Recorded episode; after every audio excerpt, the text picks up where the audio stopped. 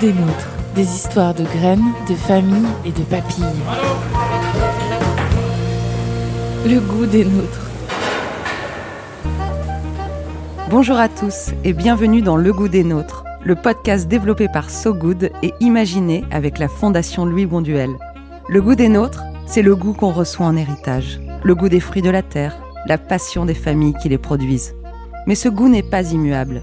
Il évolue au gré des époques, des modes, des croyances et des valeurs de ceux qui travaillent la terre et ses produits. Il est donc question de tradition, mais aussi de rupture, d'innovation vertueuse. Car le goût des nôtres, c'est aussi le goût qu'on veut transmettre à nos enfants. À travers différentes sagas familiales, le goût des nôtres part à la rencontre d'agriculteurs, de producteurs et de restaurateurs bien décidés à transmettre leur travail et leurs convictions aux générations suivantes.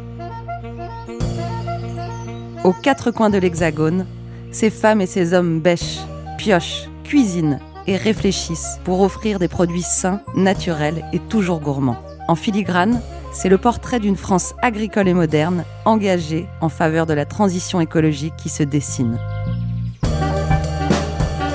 Pour ce septième épisode, partons dans le Maine-et-Loire à la rencontre de Sarah Petro et Kylian Conessa.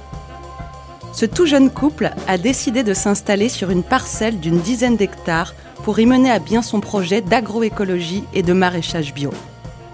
Armés de leur envie de faire bouger les lignes et de convictions fortes qu'ils ont acquises au fil de leur parcours, ces jeunes agriculteurs se sont récemment implantés dans le Segréen, une région avec laquelle ils ont un lien affectif très puissant. Le choix du lieu n'a d'ailleurs rien d'anodin. En effet, Sarah et Kylian s'installent sur un terrain qui était encore récemment la ferme des grands-parents de Sarah. Henri et Janine Leray y élevaient des vaches. Mais laissons Sarah nous parler de son projet.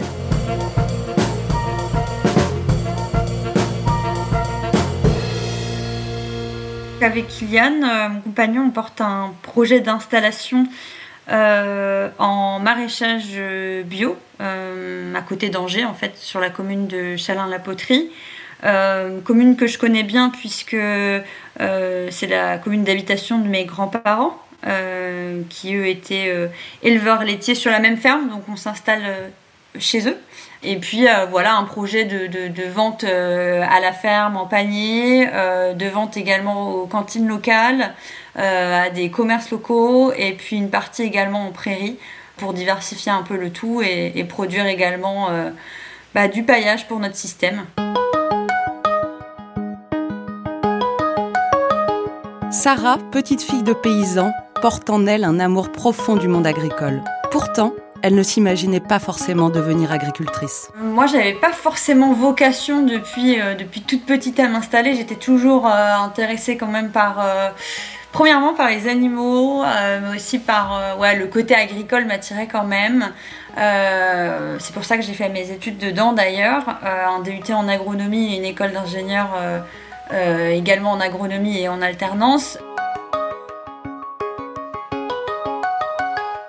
Kylian est aussi originaire du Maine-et-Loire. Il vient du Beaujois, à l'autre bout du département. Lui n'a pas de grands-parents agriculteurs, mais sa mère est ouvrière en pépinière. Et comme beaucoup de jeunes de la région, il a fait des petits boulots agricoles. À 15 ans, il a commencé par le maïs. Mais c'est un peu plus tard qu'est née sa vocation. Alors qu'il est étudiant en psychologie, Kylian se passionne de plus en plus pour les problématiques liées à l'agroécologie. Au départ, en fait, euh, je, suis, on rentré dans l'agriculture par la, porte de l'écologie. C'est le cas de, beaucoup de monde, j'ai l'impression, en ce moment. C'est une sorte de. Voilà, j'étais en licence de psychologie. J'ai toujours été passionné par le végétal. J'ai toujours eu plein de plantes, euh, mais, l'agriculture, ça ne m'intéressait pas plus que ça. Si je faisais des, des boulots agricoles, c'est parce qu'il y avait que ça autour de nous. Mais ouais, à partir de la licence, euh, j'ai commencé à me poser des questions, j'ai pris conscience. Bah, des, enjeux écologiques euh, d'aujourd'hui.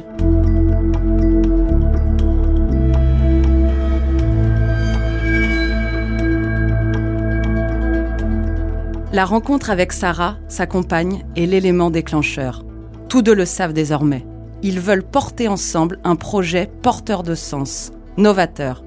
Ils affinent leurs convictions, mûrissent leurs projets, et leurs ambitions sont complémentaires. Nous, notre but, c'est de Voilà, c'était de produire des, légumes. donc c'est un projet en maraîchage diversifié en agriculture biologique, enfin labellisé AB.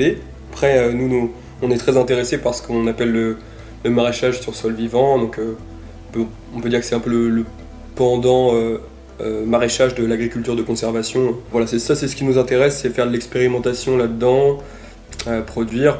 En tout cas, moi, c'est ce qui me mène dans, le projet. Sarah, elle, euh, voilà, ce qui lui plaît beaucoup, c'est le côté vente directe, euh, faire du lien avec les gens, dynamiser le territoire. Ne reste plus qu'à trouver le lieu idéal pour faire germer le projet. Et la ferme de Chalin-la-Poterie, où les grands-parents de Sarah ne travaillent plus, mais où ils sont encore installés et justement à vendre. C'est maintenant ou jamais. Le couple en est persuadé. Il a désormais trouvé l'endroit parfait. Enfant, Sarah ne rêvait pas d'autre chose. Moi, c'est l'endroit où je dois vivre et où je veux vivre. Il n'y a pas d'autre endroit, euh, il n'y a pas d'autre ferme qui m'intéresse. C'est vraiment là, euh, uniquement là. Euh, et d'ailleurs, c'est assez drôle puisque j'ai retrouvé une lettre que j'avais écrite en classe de quatrième, une lettre à moi-même, une lettre à soi dans le futur, qu'elle nous avait fait faire notre professeur de français et dans laquelle on doit décrire le lieu dans lequel on se sent le mieux. Et en fait, je décris cette ferme-là en disant euh, j'adore le matin euh, euh, me réveiller avec mon bol de lait qui vient tout juste de la traite de ma, de ma grand-mère. J'assistais au vélage d'une partie des veaux, puisqu'en fait, cette ferme-là est située à, à, 15 minutes de chez mes parents. Donc, j'étais souvent en garde ici. J'ai passé du temps avec ma sœur, avec mes cousins avec, euh, avec mon papy aussi. Euh, donc c'est pas mal de souvenirs. Après, euh, mes grands-parents sont partis en retraite en 2003, donc moi j'étais encore petite, j'avais j'avais 6 ans, mais, mais j'ai quand même pas mal de souvenirs, notamment ouais, de, la traite, de, bah, de tout ce qui est lié plutôt aux animaux, ouais, initialement.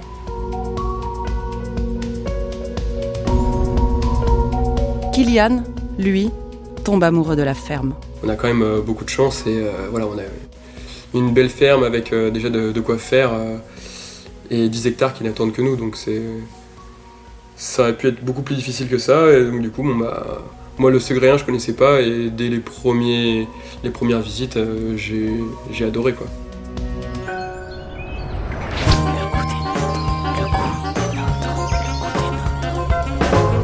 Le goût des nôtres. Les voici désormais installés à l'endroit où Henri et Janine ont élevé jusqu'à 130 vaches. Des blondes d'Aquitaine pour la viande et des Holstein pour les produits laitiers. La grand-mère Janine est fière. Quand elle se balade dans le village, on la félicite. Une partie des terres de la ferme reste dans le giron familial. C'est un motif de fierté. La fierté d'avoir transmis quelque chose, mais aussi d'inquiétude. Bah, c'est un mélange d'émotions quand je leur ai euh, dit que je voulais me positionner sur ces terres-là et que j'avais envie d'habiter dans cette maison et ouais, un peu euh, une surprise, je pense, du plaisir aussi de, savoir que voilà, l'histoire est pas est pas terminée, va continuer et en même temps une certaine forme d'anxiété, je pense, puisque c'est un métier qui pour eux a été difficile. C'est un métier qui économiquement est complexe, euh, socialement aussi. Enfin voilà, il y a beaucoup de choses qui, qui peuvent aussi euh, bah, faire peur. Donc je, pense que c'est à la fois de la, joie, mais en même temps une certaine forme d'angoisse. Euh, même si voilà, il l'exprime pas forcément, ça se, ça se ressent. Et, je le comprends euh, parce que c'est pas un métier qu'ils ont choisi, contrairement à, à nous.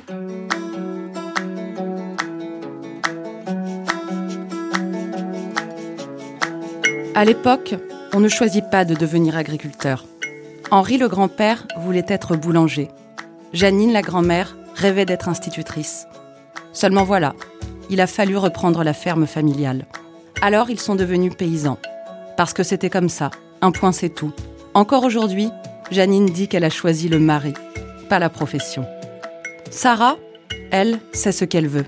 Faire changer les choses. En parallèle de son projet d'installation, elle a créé en 2019, avec Opaline Nisiak, l'école d'agroécologie voyageuse.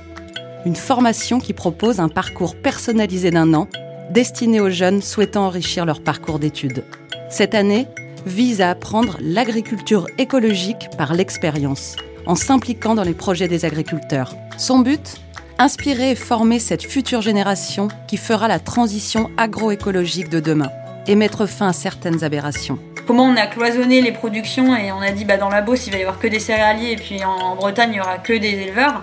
Bah, comment on raisonne des systèmes euh, euh, pour que ce soit euh, juste plus cohérent et qu'il n'y ait plus des camions de qui partent de Bretagne jusque dans la Beauce alors que tout pourrait être sur le même endroit?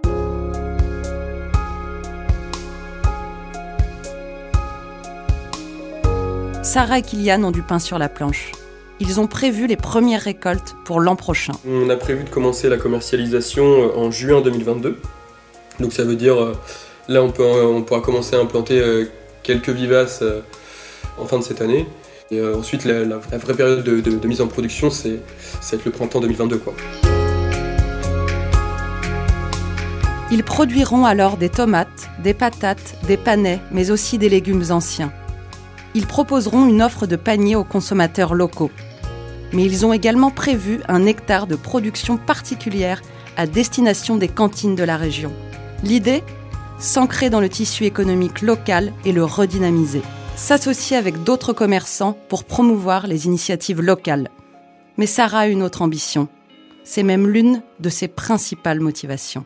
Ce qui me motive aussi aujourd'hui à m'installer, c'est de, donner envie aux gens de le faire, euh, parce qu'il y a vraiment un besoin de, bah, de reprendre toutes ces fermes qui, qui, aujourd'hui ne trouvent pas de repreneurs, que ce soit autant sur les, légumes que l'élevage, que sur plein de choses, puisque j'aimerais aussi pouvoir réintégrer, euh, avoir une place pour euh, l'animal d'ailleurs dans, notre système.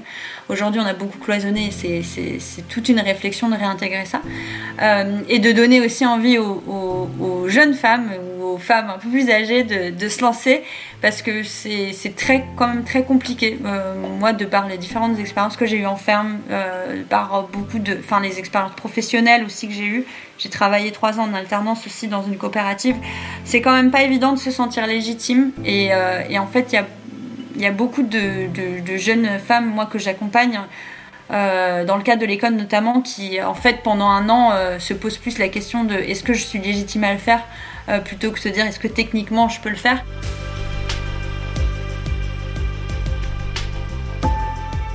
Ses difficultés à trouver sa place dans un univers qui demeure très masculin. Janine, la grand-mère, les a aussi vécues.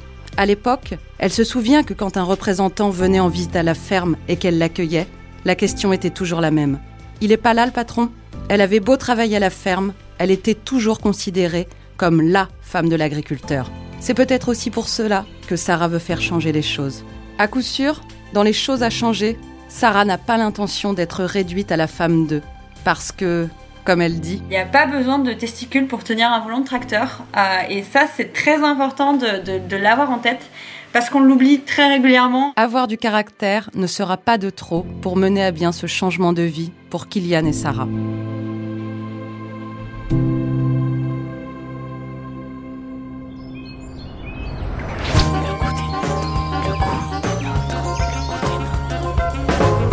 Le goût des nôtres.